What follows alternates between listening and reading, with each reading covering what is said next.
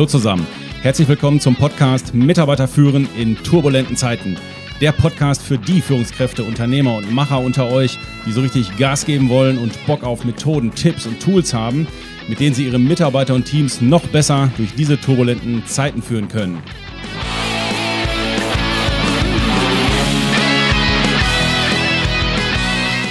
Mein Name ist Thomas Pütter und in dieser Folge geht es um das, was vielen Führungskräften schwerfällt, das Kritikgespräch.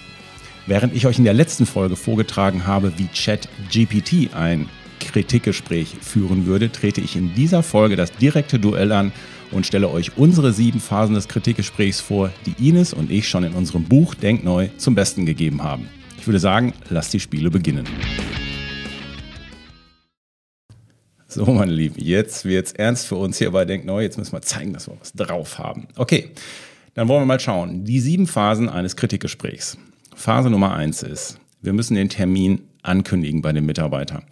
So, und hier geht es nämlich schon los. Ja, wie, wie mache ich das denn, Termin ankündigen? Ja, einfach nur per E-Mail reinschreiben zum Kritikgespräch Donnerstag um 15 Uhr. Das funktioniert natürlich so nicht. Und ähm, wir empfehlen, wenn es um das Ankündigen geht, dass wir hier den Mitarbeiter idealerweise persönlich ansprechen. Persönlich kann halt auch per Telefon oder per Videocall sein. Nur nicht per Mail oder direkten Termin einstellen. Und hier müssen wir auch direkt sagen, was Phase ist. Das heißt, ich könnte es zum Beispiel so machen, dass ich einfach sage, Peter, hast du morgen um 10 Uhr kurz für mich Zeit? Ja, klar, Chef, habe ich. Worum geht's? Du, Peter, ähm, es geht um deine Performance in den letzten drei Monaten. Wir haben ja schon einige Gespräche dazu geführt. Und ähm, ich muss dir ganz ehrlich sagen, ich bin jetzt für mich an so einem Punkt angekommen, wo ich ähm, der Meinung bin, so wie es jetzt ist, möchte ich es nicht mehr. Und deswegen möchte ich ein Gespräch mit dir führen, wo wir einfach mal schauen, was wir grundsätzlich anders machen können, weil ich habe mich für mich entschieden, so möchte ich es nicht mehr. Punkt. So, das heißt, ich lasse die Katze aus dem Sack. Dieses alte, ja, komm mal und dann wirst du sehen, ob das gut ist oder ob das nicht gut ist. Das machen wir natürlich nicht mehr. Das heißt, wir müssen ganz klar adressieren und sagen, worum es geht. Und je klarer ihr in der Ankündigung des Gespräches seid, umso mehr hilft es euch, wenn das Gespräch dann stattfindet. Das heißt, ich muss hier klipp und klar sagen, worum es geht. Und für den Fall, dass der Mitarbeiter nicht fragt, worum es geht, dann würde ich es ihm sagen. Dann würde ich zum Beispiel sagen, du Peter, ich sage dir auch noch ganz kurz, worum es geht. Ähm, es geht um das eine Projekt, wo du dich, ähm, ja, was ja nicht so gut funktioniert hat. Wir haben ja schon mehrere Gespräche dazu geführt. Ähm, ich habe für mich jetzt entschieden, dass ich das so nicht mehr möchte und ich möchte ein Grundsatzgespräch mit dir da, ähm, darüber führen. Ich bin auch nicht mehr bereit, noch weitere Einzelgespräche zu führen, wie wir es bisher gemacht haben. Ähm, ich denke, wir sind jetzt an einer neuen Stufe und dann möchte ich in Ruhe mit dir darüber sprechen. Hast du morgen um 10 Uhr Zeit? Punkt. So, und wenn er dann sagt, ja, okay, aber, aber was meinst du denn? Ja, genau, Peter, da möchte ich mir in Ruhe Zeit für nehmen. Das machen wir hier nicht zwischen Tür und Angel. Und deswegen würde ich sagen, morgen um 10. Passt das? Ja, alles klar. Also, erste Phase ist Termin ankündigen und beim Termin schon sagen, worum es sich bei diesem Termin handeln wird.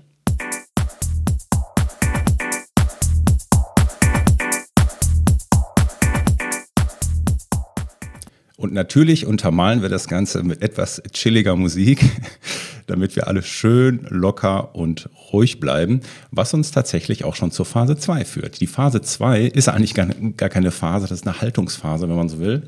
Wir haben die, sie trotzdem ganz bewusst drin. Es ist nämlich, dass wir uns vom, von der Haltung her klar machen. Wir sind ein, wir sind ganz normal Führungskraft wie sonst auch. Wir geben nur einen Führungsimpuls jetzt ab und zeigen dem Mitarbeiter deutlich, hör mal, so wie bisher will ich das hier nicht mehr.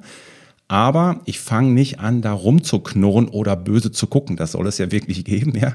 Da gehst du zum Kritikgespräch als Mitarbeiter und der Chef, der guckt ganz versteinert, guckt ganz böse, guckt er dich an. Setz dich mal hin.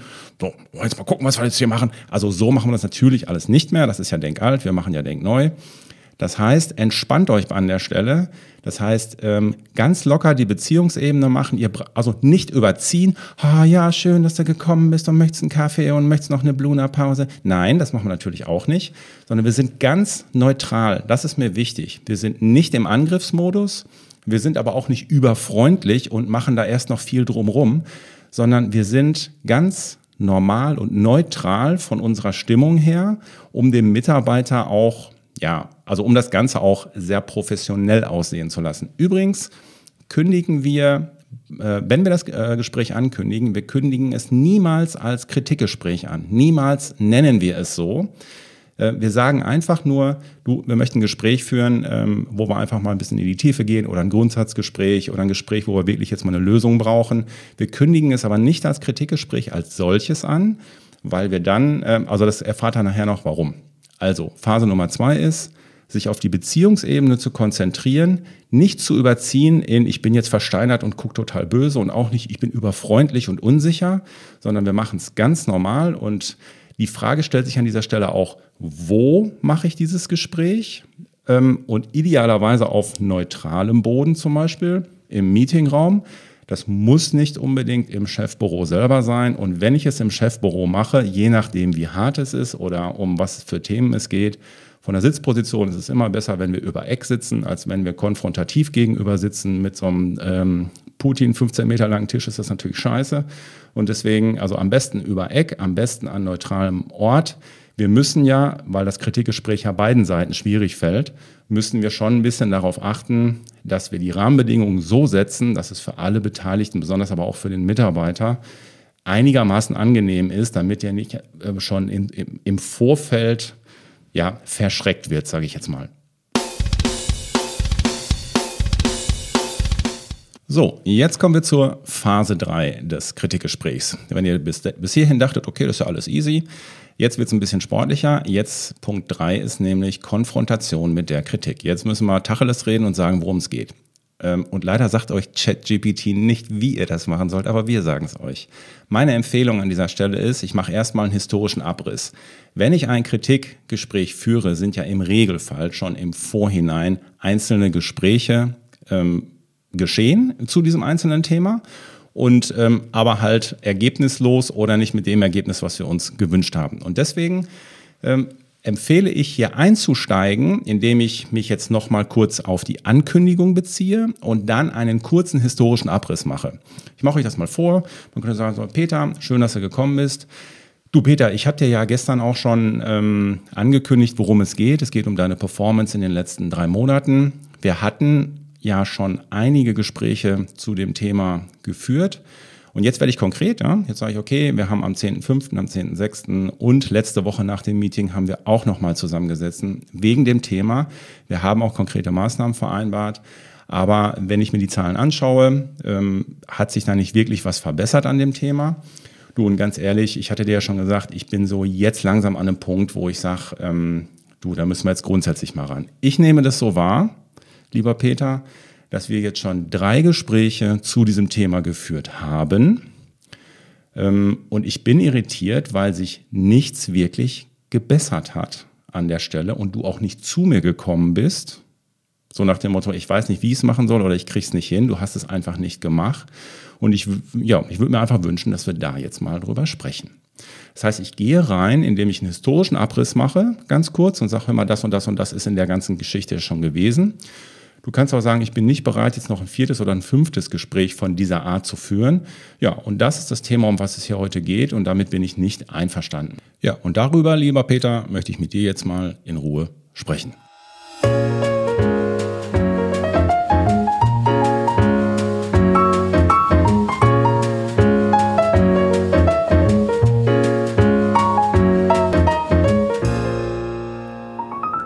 Was uns zur Phase 4 bringt, wie man ein Kritikgespräch führt. Also, wenn wir jetzt uns in das Gespräch reindenken, wir haben jetzt gerade dem Mitarbeiter gesagt, pass mal auf, ich nehme das so und so wahr und das macht das und das mit mir, ne? das macht mich wütend, das macht mich traurig, ich bin sehr enttäuscht, was auch immer. Das heißt, ich gebe meine Emotionen rein und sage ihm wirklich, was, was das mit mir macht und eröffne jetzt nach hinten raus, ja, dass ich dann sage, okay, und da möchte ich mit dir heute drüber sprechen. So, das heißt, ich habe ihm historisch nochmal gesagt, das und das und das ist gelaufen und jetzt ähm, möchte ich mit ihm darüber sprechen. Was ist jetzt Phase 4? Phase 4 ist jetzt, und das ist sehr wichtig, dass wir jetzt eine Stellungnahme bei dem Mitarbeiter ein, einholen. Das heißt, wir müssen ihm jetzt die Möglichkeit geben, dass er sich verteidigen kann. Ist ja logisch. Wenn wir das nicht machen würden, dann könnte es passieren, dass der Mitarbeiter hinterher aus dem Büro rausgeht, also wenn es ein reiner Monolog ist, und er dann hinterher sagt, ich hatte gar keine Chance, mich zu verteidigen. Das ist natürlich schlecht, das fliegt euch hinterher um die Ohren und deswegen müsst ihr dringend hier auch jetzt den Punkt Stellungnahme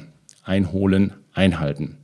So, und das ist natürlich ein bisschen der tricky Part, weil jetzt fängt der Mitarbeiter an, ja, was zu erzählen.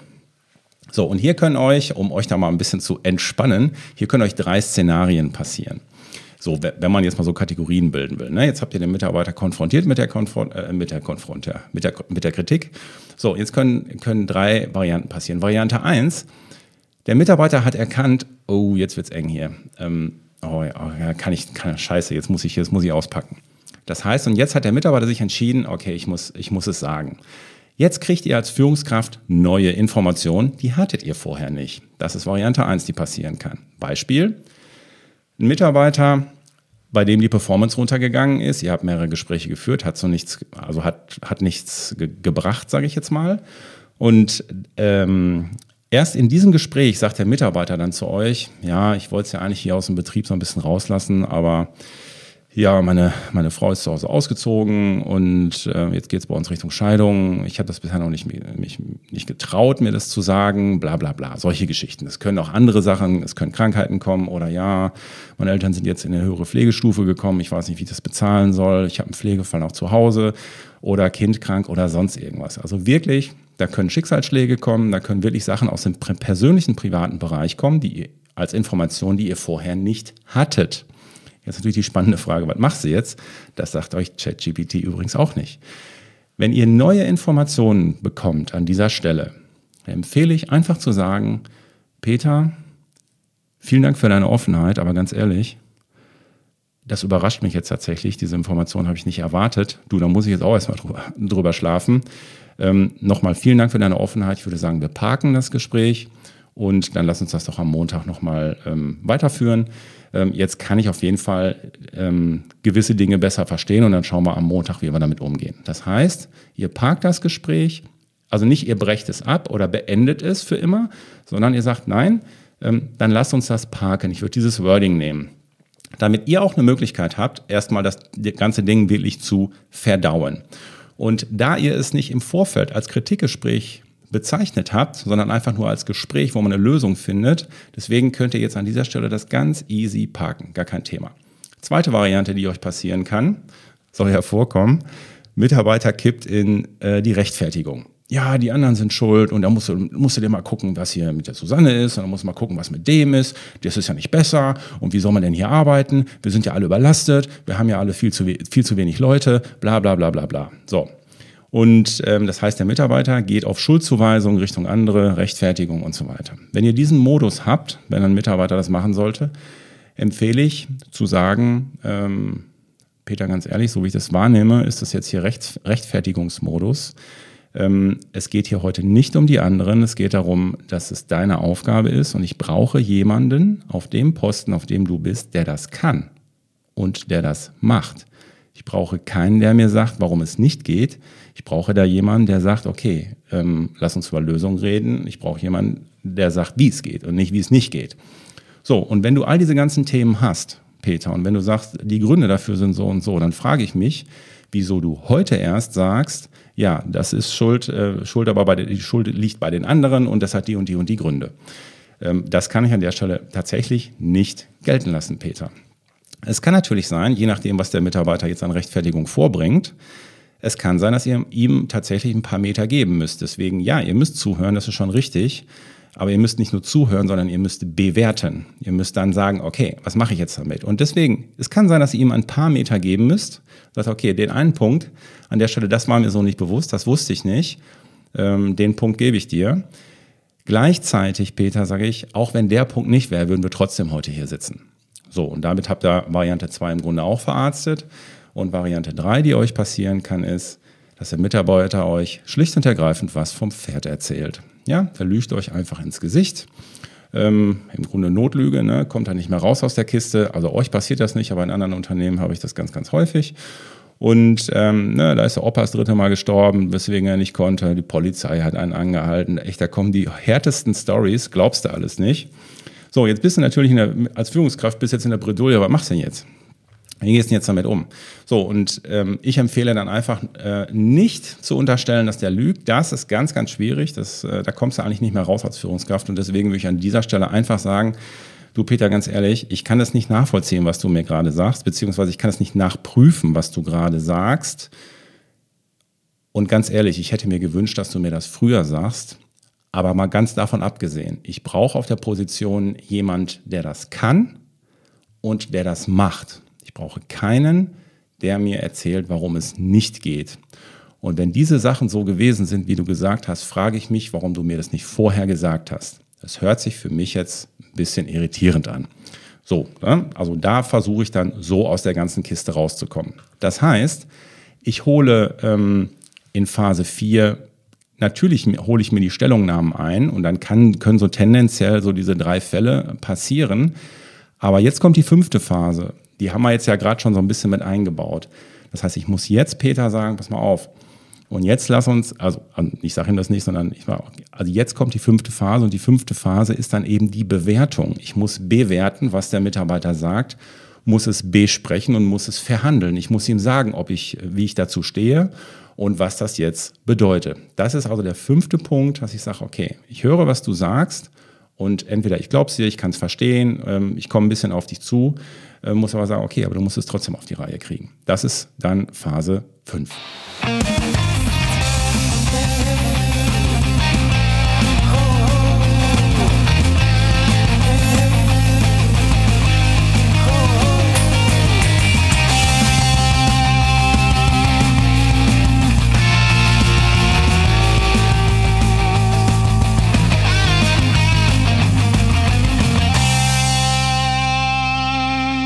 So, und jetzt ist ja die spannende Frage, wie geht es jetzt weiter? Das heißt, ähm, wir haben die Dinge jetzt besprochen, ich habe meine Kritik vorgebracht, der Mitarbeiter hat sich verteidigt, hat seine Sache, seine Sicht der Dinge dargelegt und ich habe es mit, mit, mit ihm besprochen. Ich habe gesagt, hey, aber an dem Punkt gehe ich mit, da kriegst du ein paar Meter. Bei dieser Sache sehe ich es anders und das akzeptiere ich auch nicht. Ich möchte es in Zukunft ähm, auf jeden Fall anders haben und so weiter. Das heißt, ihr habt das Ganze jetzt im Grunde verhandelt und besprochen, sodass die gegenseitigen Sichtweisen jetzt klar sind und ihr als Führungskraft auch klar bewertet habt, hör mal hier, das ja, aber sorry, das lasse ich so nicht gelten. Ähm, das, was du gesagt hast. So. Jetzt sind wir bei Phase 6 und Phase 6 heißt, jetzt müssen wir natürlich, jetzt muss er irgendwie weitergehen. Und ähm, jetzt müssen wir eine Vereinbarung treffen. So einfach ist das. Und der größte Fehler, der größte Fehler, den Führungskräfte an dieser Stelle machen, ist, dass sie selber mit der Vereinbarung kommen. Und deswegen, Peter, habe ich mir jetzt überlegt, wir machen das so und so und so. Warum? Das macht keinen Sinn. Also besser ist von der Gesprächsführung her, dass wir auf der anderen Seite erstmal sagen, hey Peter, auf was können wir uns jetzt einigen? Oder was kannst du mir anbieten? Ja, so, das heißt, ihr habt jetzt alles besprochen und jetzt kommt die Frage von euch, auf was können wir uns heute einigen, Peter? So, und jetzt kommt Peter und sagt zum Beispiel, ja, ich könnte mir vorstellen, ja, nee, jetzt ist mir doch nochmal klar geworden, dass das ganz wichtig ist und ich bemühe mich jetzt sehr und ich möchte jetzt, also ich kümmere mich jetzt wirklich darum, dass das besser wird. Das ist gleich der Moment, wo du als Führungskraft sagst, Peter, das hast du mir jetzt schon dreimal gesagt und ich freue mich auch, wenn du es jetzt besser machst, aber ganz ehrlich, das reicht mir für dieses Gespräch heute nicht. So, zum Beispiel. Ne? Und jetzt kann ich mit meinem Plan kommen. Jetzt kann ich sagen, Peter, pass auf, wir machen das jetzt so. Die nächsten vier Wochen vereinbaren wir jetzt Wochenziele. Wir gucken uns die freitags, kriege ich von dir unaufge unaufgefordert eine E-Mail mit den aktuellen Zahlen. Und wenn die außerhalb von diesem Bereich liegen, kommst du kurz zu mir und sagst mir, warum das aus deiner Sicht so ist. Wir machen jetzt vier Wochen lang ein Follow-up, jeden Freitag. Und in einem Monat, Peter, machen wir nochmal final ein Follow-up zu diesem Gespräch heute, wo wir von oben nochmal drauf gucken und sagen, ist die Situation jetzt wieder da, wo wir sie hinhaben wollen. Wir hatten ja vorhin gesagt, das muss auf jeden Fall zurück auf 80 Prozent. Und wenn das zurück auf 80 Prozent ist, ähm, dann haben wir unser Ziel erreicht. Und ähm, das besprechen wir aber dann in vier Wochen. Und wir gehen jetzt bei den Wochensprints, wenn wir uns dann besprechen, dann sagst, gibst du mir eine Wasserstandsmeldung, gibst mir deine Einschätzung, wir können so auf operative Ebene kurz drüber reden, aber in vier Wochen gehen wir nochmal auf die Metaebene, gucken von oben drauf und sagen, haben wir das Thema jetzt hier vom Tisch oder haben wir es nicht vom Tisch? Was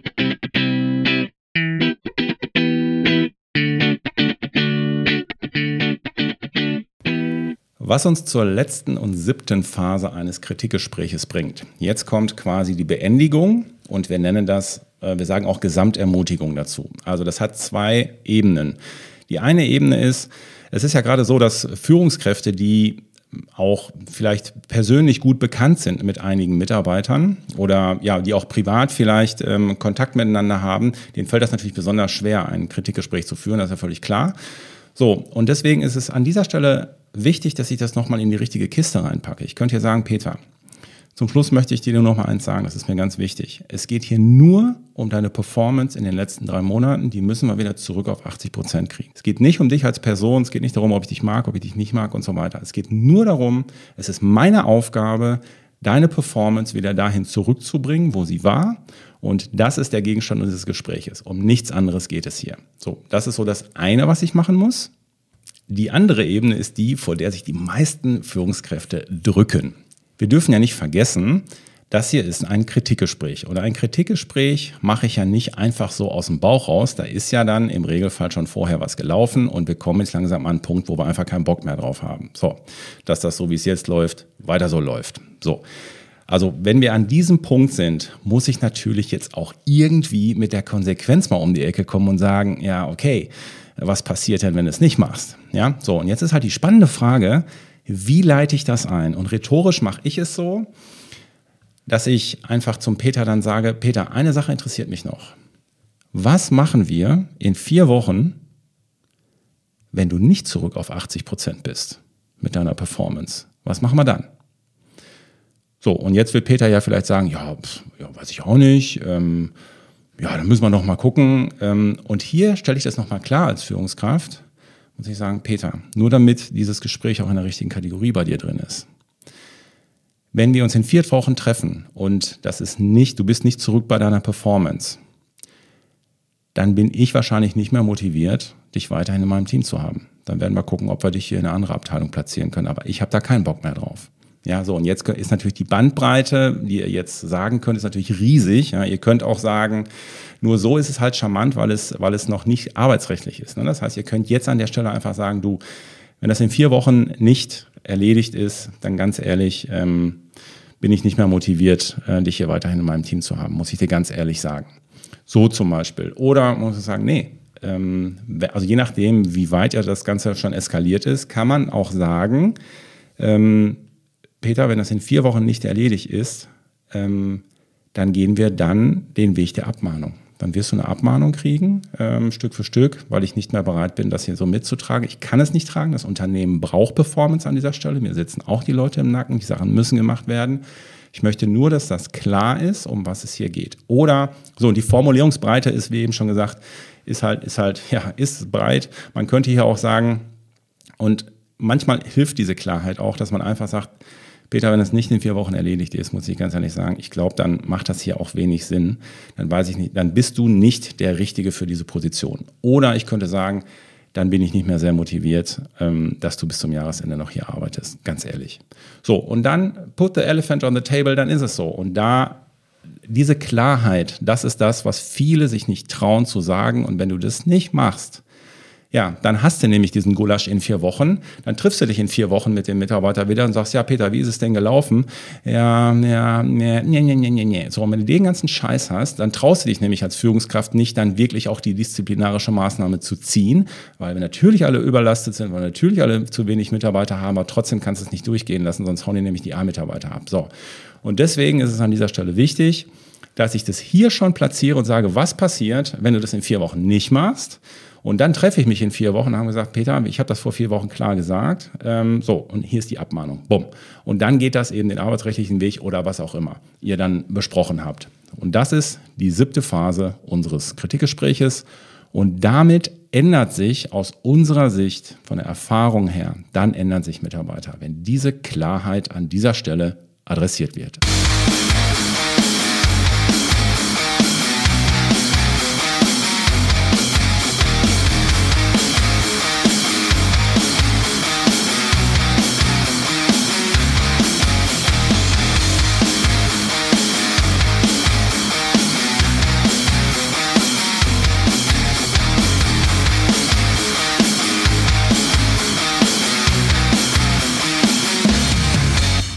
Die Denkneue Katzen Showband aus ihrem Galactic Headquarter Proberaum in Dresden. Yes, am Wochenende geht's wieder los. Da spielen wir neue Tracks ein. Okay. Im direkten Vergleich zu Chat-GPT, natürlich sehe ich das Ganze mit einem kleinen Zwinkern, ist ja klar. Aber was ist die Message? Die Message ist auf der einen Seite ja, wenn man es direkt vergleicht, ChatGPT ist natürlich Lehrbuch, da steht das drin, was in der ganzen Welt so rumsteht. Da steht nur drin, was man tun muss, aber nicht, wie man es tun muss. Und das ist das große Problem. Mal ganz abgesehen davon, dass wir entscheidende Punkte eben anders sehen, wie zum Beispiel, dass ChatGPT sagt, ähm, du musst erst mit positivem Feedback beginnen. Das ist Bullshit. Wenn du das machst, das, das ist denkalt. Mit, mit positivem Feedback beginnen, das ist, das spüren Mitarbeiter. Du kannst nicht hingehen und sagen, ja, nee, du bist ja echt ein netter und ähm, ich finde ich finde deine Performance auch super. Ähm, äh, ich bin auch froh, dass du hier bei uns bist. Äh, weißt du, du holst im Grunde nur Luft und ihm dann zu sagen, aber eigentlich finde ich dich kacke. Also das macht ja keinen Sinn. Also das spüren Mitarbeiter, das machen wir so nicht, sondern wir sagen eben, hey, ähm, wir haben hier ein Thema und ich möchte heute mal ein konstruktives Gespräch mit dir führen, wie wir das Thema hier vom Tisch kriegen.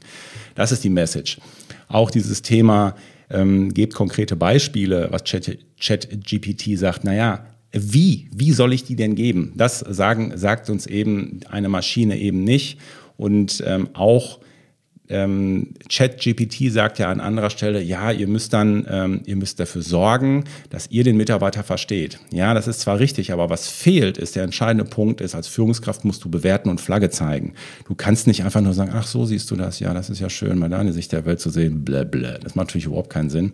So, und natürlich zum Schluss fehlt natürlich auch die Konsequenzen aufzuzeigen. Das ist das A und O, damit das ganze Ding funktioniert. Okay, aber Leute, es ging ja gar nicht so wirklich darum, äh, das jetzt direkt zu vergleichen. Was ist die Message? Was ist die Message, ähm, wenn es um das Thema ChatGPT geht? Ähm, können Maschinen das in Zukunft oder nicht? Ich denke, dass der Zeitpunkt immer näher rückt, wo wir nicht mehr erkennen können, ob ähm, ein Mensch oder eine Maschine etwas verfasst hat. Das ist ja klar. Und ja, dass Maschinen jetzt unsere Sprache verstehen können, verstehen können, das ist neu. So viel steht fest.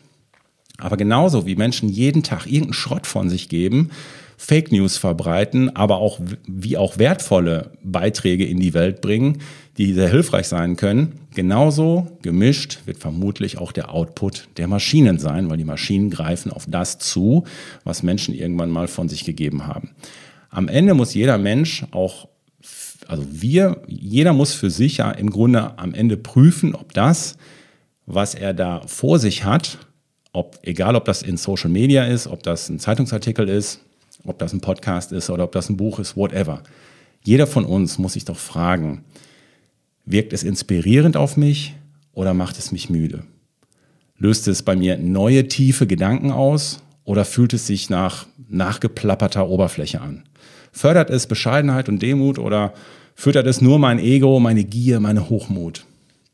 Führt es mich zu meiner inneren Mitte, was ich da gerade vor mir hat? Macht es mir Good Vibes oder fühle ich mich danach aufgekratzt und schlecht.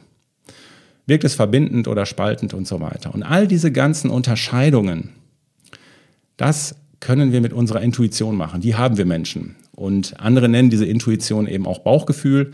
Und ich glaube, auf diese Intuition und dieses Bauchgefühl kommt es am Ende an. Das wird niemals eine Maschine können.